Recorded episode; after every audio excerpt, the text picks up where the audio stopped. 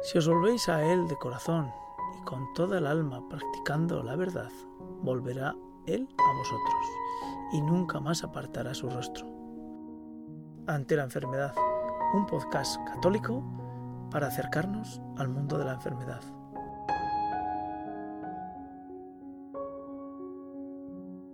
Te doy otro, otro paso hacia adelante.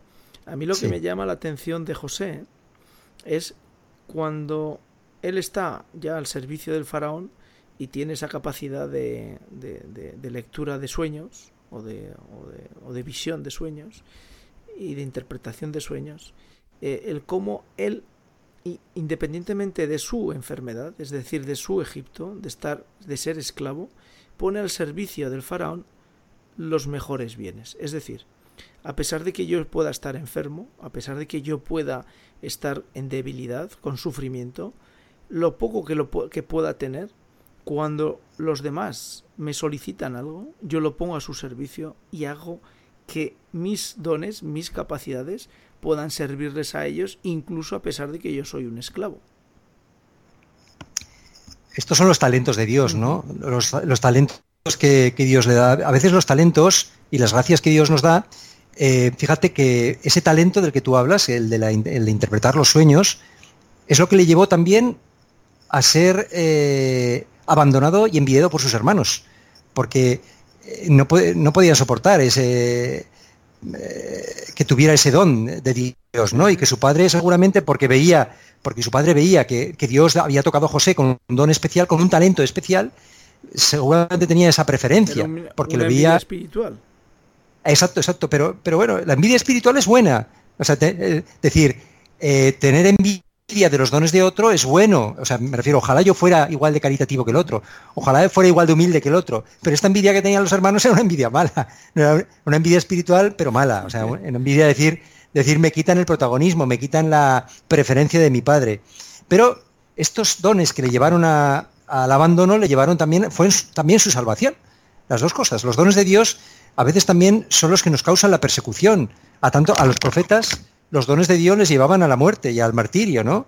El don de, Juan el Bautismo, el Bautista, le llevó a que le cortaran la cabeza. Los dones de Dios, los talentos de Dios nos llevan a veces a la persecución, nos llevan a la... Pero son también nuestra salvación, ¿no? Entonces, bueno, sí, ciertamente, yo siempre he dicho que la enfermedad es un, un escenario em, fantástico para, para ser un altavoz ¿Quién no escucha a un enfermo o sea, en su cama? ¿Quién, no, ¿Quién va a decir, oye, calla que me aburres? ¿No? Entonces, eh, ciertamente el, enfermo tiene ahí una oportunidad para que esos talentos que Dios le ha dado, para podernos, para, ponerlos a negociar, ¿no? A negociar que es eh, en, ese, en ese púlpito, ¿no? Que es el, el lecho del dolor, seguramente, pues para... Estaba pensando hoy que la, he leído que estaba en proceso de beatificación una italiana, no sé si, recordaréis, una italiana, Chiara, Chiara se llamaba, ¿te suena? Una joven que, pues que se quedó embarazada y decidió, y justo nada más quedarse embarazada le diagnosticaron un cáncer. Y entonces decidió no ponerse en tratamiento de cáncer porque esto podría afectar al, al niño todavía por nacer. Y nació el niño y ella murió eh, seguramente no hubiera muerto, sí, o no lo se sabe, ¿no? Pero ella decidió mm, dar su vida o negarse a sí misma por, por este niño, ¿no? Ahora está, se ha abierto, se, va a abrir el proceso de beatificación. Murió hace, hace muy pocos años. Kiara, la historia de Kiara es preciosa. Una chica además guapa, de veintipocos años. Impresionante. Me refiero que, que el momento este de la enfermedad eh, es, es algo, es que tiene una fuerza esos dones de Dios tienen una fuerza que, tú en tu relato en Iglesia en Aragón nos dices que los enfermos son los preferentes, los eh, preferidos por Dios. Sí, sí, ya lo creo que sí. Son los preferidos por Dios, porque Dios se manifiesta en ellos de una manera preferencial. De una manera preferencial. Claro, pero por, lo que vemos en José, eh, José hace todo lo posible para dentro de su situación de esclavitud eh, caminar y, dar pasos que, sean naturales y favorables. Porque en ningún momento José se revela contra bueno, Claro, claro. En ningún momento José niega utilizar sus talentos, sus don eh, para, para, pues eso, para, para evitar eh, esa situación de, de, no de esclavitud, sino de, de hambruna, ¿no? Y de, dentro de lo que es Egipto. Es decir, que, que en el fondo hay un punto en que José, esclavo, la persona enferma, sigue viendo en naturaleza algo positivo, algo eh, que tiene que realizar por encima incluso de su enfermedad, como el caso que citabas de Kiara, y que él interpreta el sueño para que haya una posibilidad de vida y que dejen de poder sufrir los egipcios dentro de, del territorio donde habita José. Bueno, yo, yo, eh, yo, lo que, yo lo que pienso en la historia de José, que, mm, a ver, él, seguramente si él hubiera hablado al faraón de que sabía interpretar los sueños, primero, él no hubiera tenido acceso al faraón jamás, eh, posiblemente porque él estaba allí acusado de, de, de, violentar a su, a su mujer, a Putifar, creo que se llamaba la mujer de Putifar, ¿no? Bueno, entonces seguramente el faraón nunca le hubiera hecho caso, ¿no? Eh, pero yo creo que José estaba ahí un poco, se dejaba llevar, se dejaba llevar por los acontecimientos. Él, yo creo que cuando, cuando él eh, pues decide, decide mm, contar, esto se ve en la historia de José, habría que contar por qué, por qué al final interpreta los sueños. Esto se lo dice, estaba con él en la prisión un, un ¿cómo se llama? Un catador, ¿no? Un, bueno, uno, dos servidores de, del faraón. El que prueba la comida antes de que la el que prueba la comida. Exacto, y el otro que no recuerdo cuál, ¿no? Eh, y entonces el, el, este José lo que, lo que hace es más o menos augurar lo que le iba a pasar a uno de los dos, que iba a morir, ¿no? Entonces, eh, pero yo creo que él, según iban viniendo los acontecimientos, iba actuando de una, lo que dices tú, de una manera natural, sin ningún plan preconcebido, me parece a mí, ¿eh? Mm. Eso es lo que yo. Lo que yo veo, ¿no?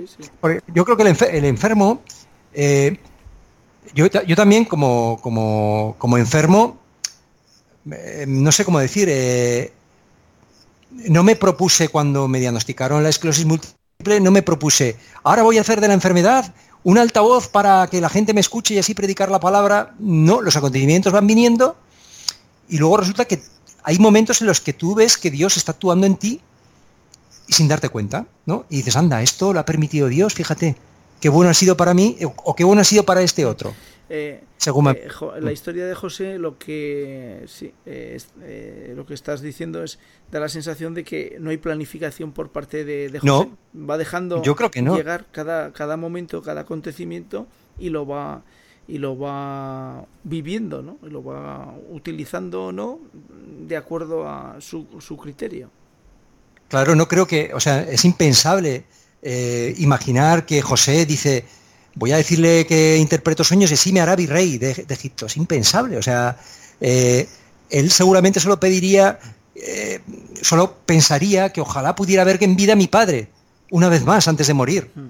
Seguramente sería su único pensamiento. Ojalá pudiera ver en vida a mi padre antes de morir. Eh, sería su, pero Dios desbordó, ¿no? Dios, como siempre, desborda. Lo que he hecho en, el relato eh, de la Sagrada Escritura sobre José yo he hecho en falta los aspectos, eh, bueno, pues claro, probablemente eh, eh, eso tiene más que ver con la literatura del Génesis que, con otros elementos, pero he hecho en falta pues cómo psicológicamente José fue viviendo todos esos acontecimientos, ¿no?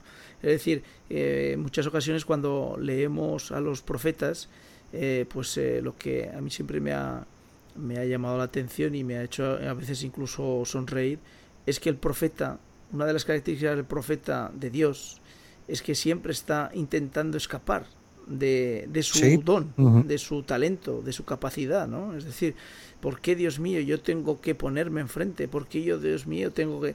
Y además, en el, en el caso, por ejemplo, de Jeremías, pues eh, que tiene esa capacidad de, de, de, profetizar, pues bueno, es que pobre Jeremías está intentando permanentemente escapar de su capacidad de profetizar, pero Dios siempre lo pone enfrente del rey y siempre eh, está en una situación de que si no pierde la vida le falta poco.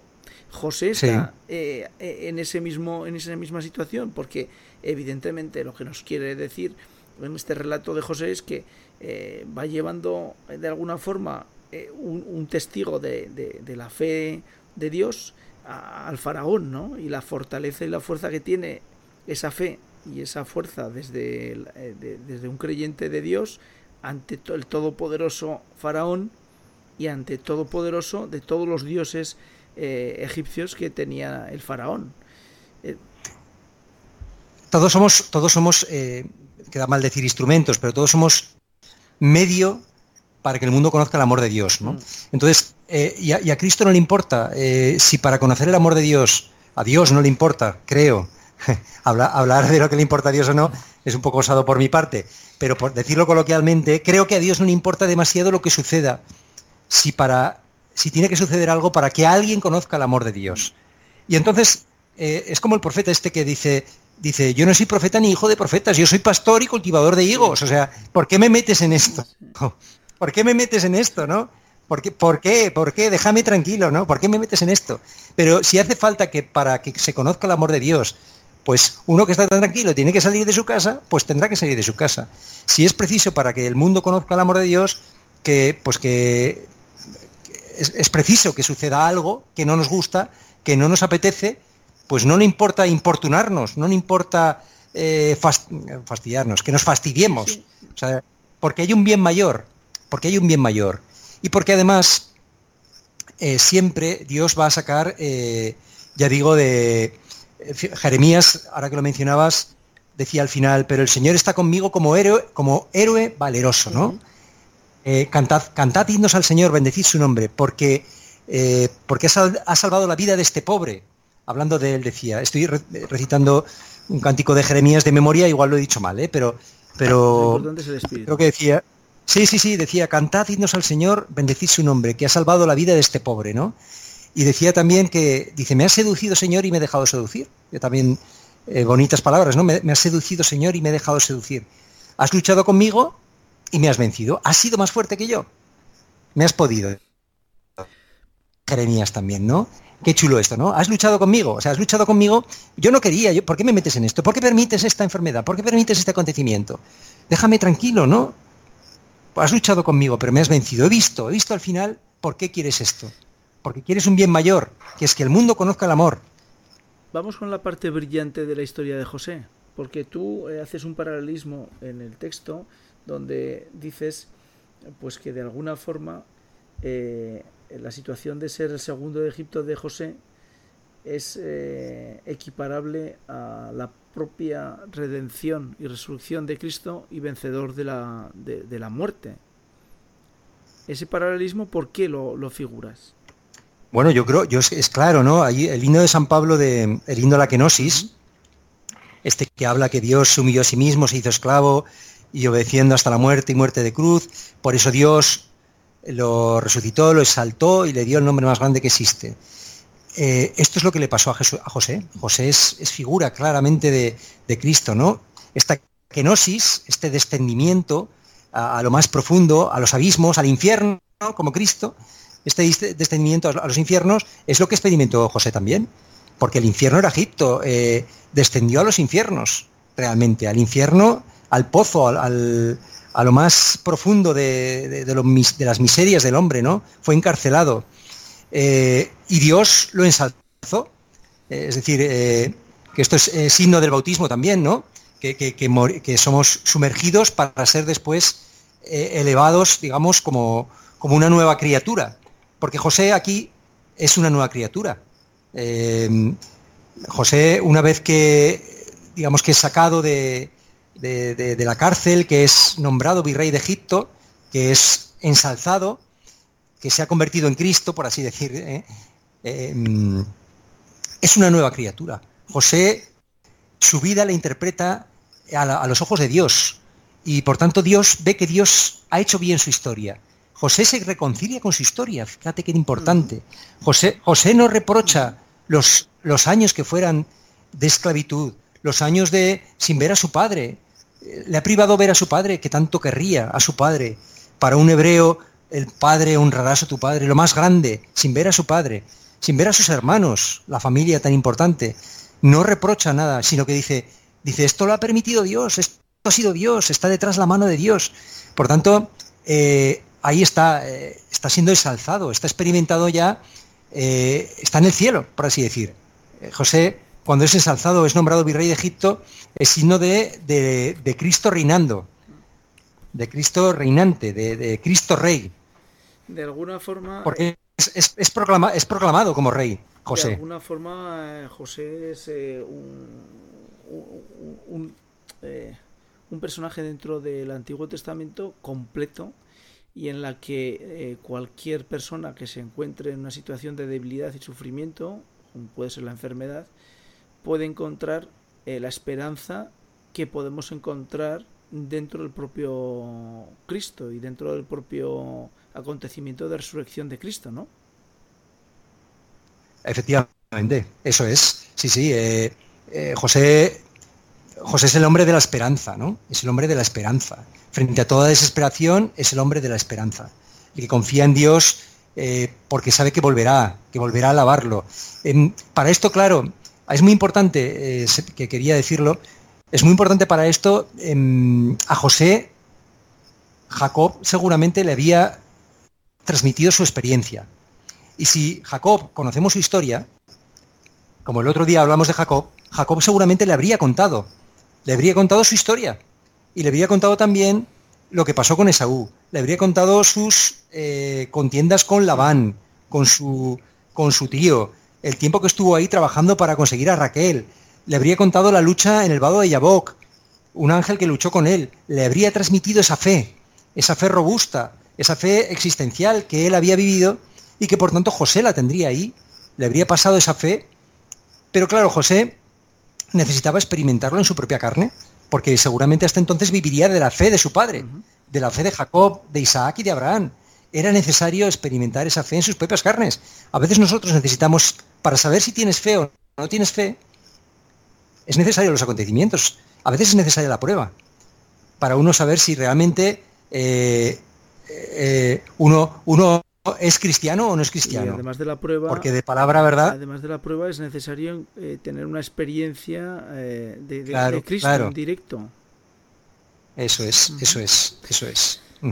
Pues eh, bueno, Raúl, yo creo que José nos ha vuelto otra vez a dejar claro cuál es el camino para cualquier cristiano dentro de su vida cotidiana, que no está ausente de sufrimiento, dolor y en ocasiones de enfermedad eh, que tiene que confiar en el Señor, que tiene que vivir cada acontecimiento eh, como eh, una palabra que se nos da y que tenemos que rumiar y masticar para saber cuál es el signo o el sino de, Dios por medio de ese acontecimiento en nuestras vidas y que además tenemos la confianza, tal como refleja José, de que todo lo que obra en nuestra vida, si lo presentamos vivido eh, como, como, ofrenda a Dios eh, se convertirá más tarde o más temprano en nuestro acontecimiento de presencia y de redención ante, ante Dios. ¿Quieres añadir algo más en el relato de José y en la experiencia de ante la enfermedad? Sí, yo quiero decir solo una cosa, eh, que cuando hablabas tú de, los sufrimientos, em,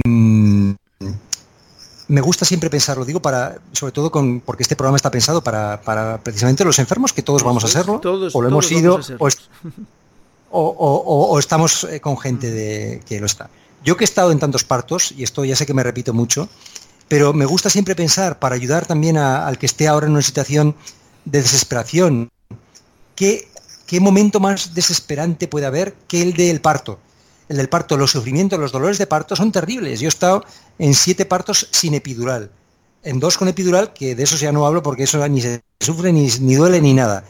Pero un parto con, sin epidural, de los de antes, de los que hablaba San Pablo, donde dice, los sufrimientos de ahora no pesan lo que la gloria que un día se nos descubrirá, porque la creación expectante está guardando la plena manifestación de los hijos de Dios.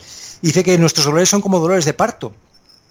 Pero es que estos dolores de parto eh, no le importan a Cristo porque no le importa, porque lo que van a hacer en ti, lo que van a hacer en, este que está sufriendo es algo mucho más grande.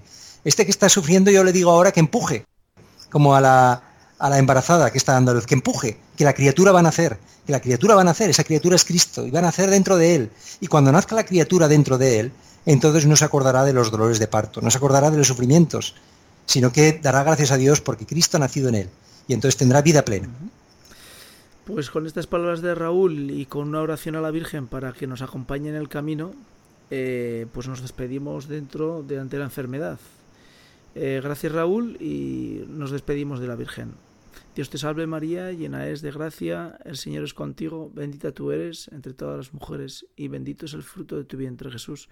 Santa María, Madre de Dios, ruega por nosotros pecadores, ahora y en la hora de nuestra muerte. Amén. Gracias amigos que seguís eh, ante la enfermedad, gracias Raúl por tu tiempo y hasta el próximo episodio en Ante la enfermedad. Chao.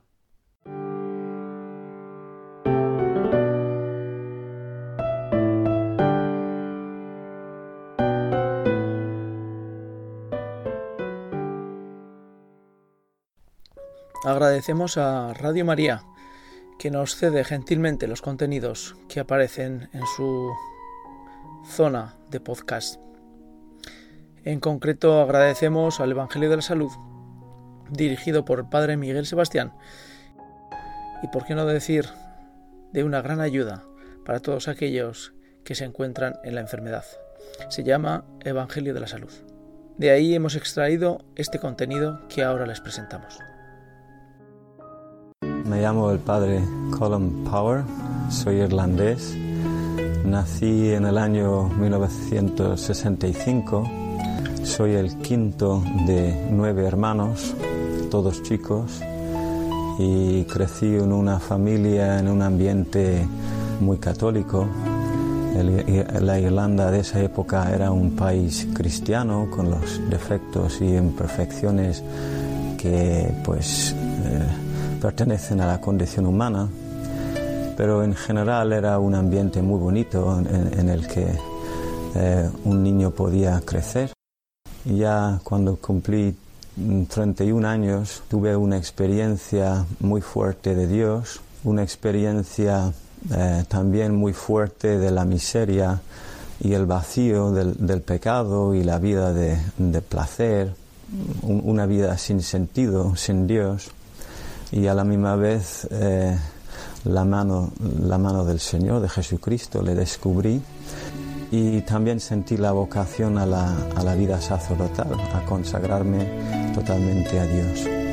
Me ordenaron el 20 de, de diciembre de 2003 y en ese mismo mes me enviaron a, a una universidad nueva católica que se está levantando en Estados Unidos que se llama Ave María University. También muy, muy, muy motivado, muy feliz con lo que estaba haciendo. Como yo me había consagrado a Jesucristo, a su iglesia y especialmente a los jóvenes, pues estaba como en mi salsa ahí. Pero en esa época de mayo-junio, estamos hablando ahora de 2006, tenía, creía yo, una fiebre que no, que no podía superar, también un cansancio, pero yo puedo decir con toda sinceridad y con toda honestidad que a, mí no, se me ocurrió en ningún momento que podía estar gravemente enfermo. Tenía un malestar, pero no le hacía mucho caso y no, era un, una cuestión de una, un autoengaño consciente o inconsciente ni nada. O sea, estaba ocupado, un poco enfermizo, pero vamos, ni se me pasó por la cabeza que podía tener, por ejemplo, leucemia. Y tengo un, un miedo sano a perder eso. El precio puede parecer alto, pero, pero cuando el premio es la unión con Jesucristo y la identificación con Él, no hay ningún precio que sea demasiado alto. En todo eso yo veo que eh, el sufrimiento en eso me ha enriquecido muchísimo como persona y como sacerdote y espero, espero con todo mi corazón no perder nunca eso. Eh, mi miedo es que al recuperar la salud que recupere también pues eh, el mal genio, porque no es que lo, haya perdido del todo. Y la verdad es que yo doy gracias por la fe, porque con la fe todo cobra sentido. No quiero eh, terminar sin decir una, una palabra de agradecimiento al ejército de orantes que tuve por todas las partes, pues una verdadera avalancha ¿no? Eh, de, de, cariño y de apoyo. Y todo eso cuenta, cuenta muchísimo. Yo creo que la enfermedad eh, saca lo mejor de la gente. Que así sea.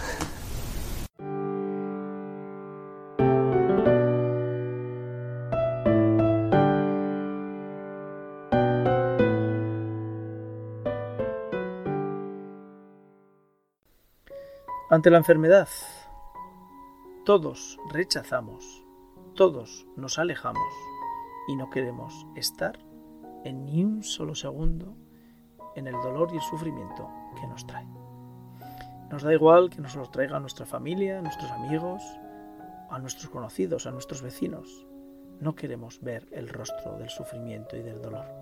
Sin embargo, todos nosotros sabemos y somos conscientes de que ese dolor y ese sufrimiento llamará a nuestra puerta. No buscamos consuelo, buscamos justificación, no buscamos sentido, solamente queremos evitarlo. Y esa, ese comportamiento, esa actitud de evitarlo, en ocasiones es muy complejo, porque no está en nuestras manos escapar de nuestra naturaleza, de nuestra biología. Los cristianos, sin embargo, tenemos la oportunidad de caminar en el sufrimiento y en el dolor de la enfermedad. Tenemos la oportunidad de encontrarnos con Dios de una forma diferente. Todos sabemos que a lo largo de nuestra vida Dios va hablando, Dios se va encontrando con nosotros a través de nuestros acontecimientos. Pero en algunas ocasiones los acontecimientos que son alegres, festivos o son normales, los tenemos que interpretar. La enfermedad no hay que interpretarla, hay que padecerla, hay que aguantarla, hay que saber mirar a Dios con ojos diferentes, porque la enfermedad tiene otro lenguaje. Y ese sufrimiento que rechazamos, que nos horroriza, porque realmente el hombre no está hecho para sufrir, sino al contrario, está hecho para vivir dentro de una alegría plena. Existe, pues, una contradicción. Yo he sido creado para el amor, he sido creado para disfrutar como creación de Dios y sin embargo me encuentro ante la enfermedad, ante el sufrimiento y el dolor. El sufrimiento, que está muy centrado en muchas ocasiones en enfermedades crónicas, cortas, pasajeras o duras, o definitivas. Ese sufrimiento que no conseguimos amarrar si no tenemos una visión cristiana y una profundidad cristiana, es un dolor que está presente en nuestra vida. La misma enfermedad está ligada y nos muestra la parte más amarga que debe pasar el hombre dentro de su existencia. Es inaceptable y en, algunos casos es inasumible porque nos llevará a un lugar que todos sabemos cierto, que es la muerte.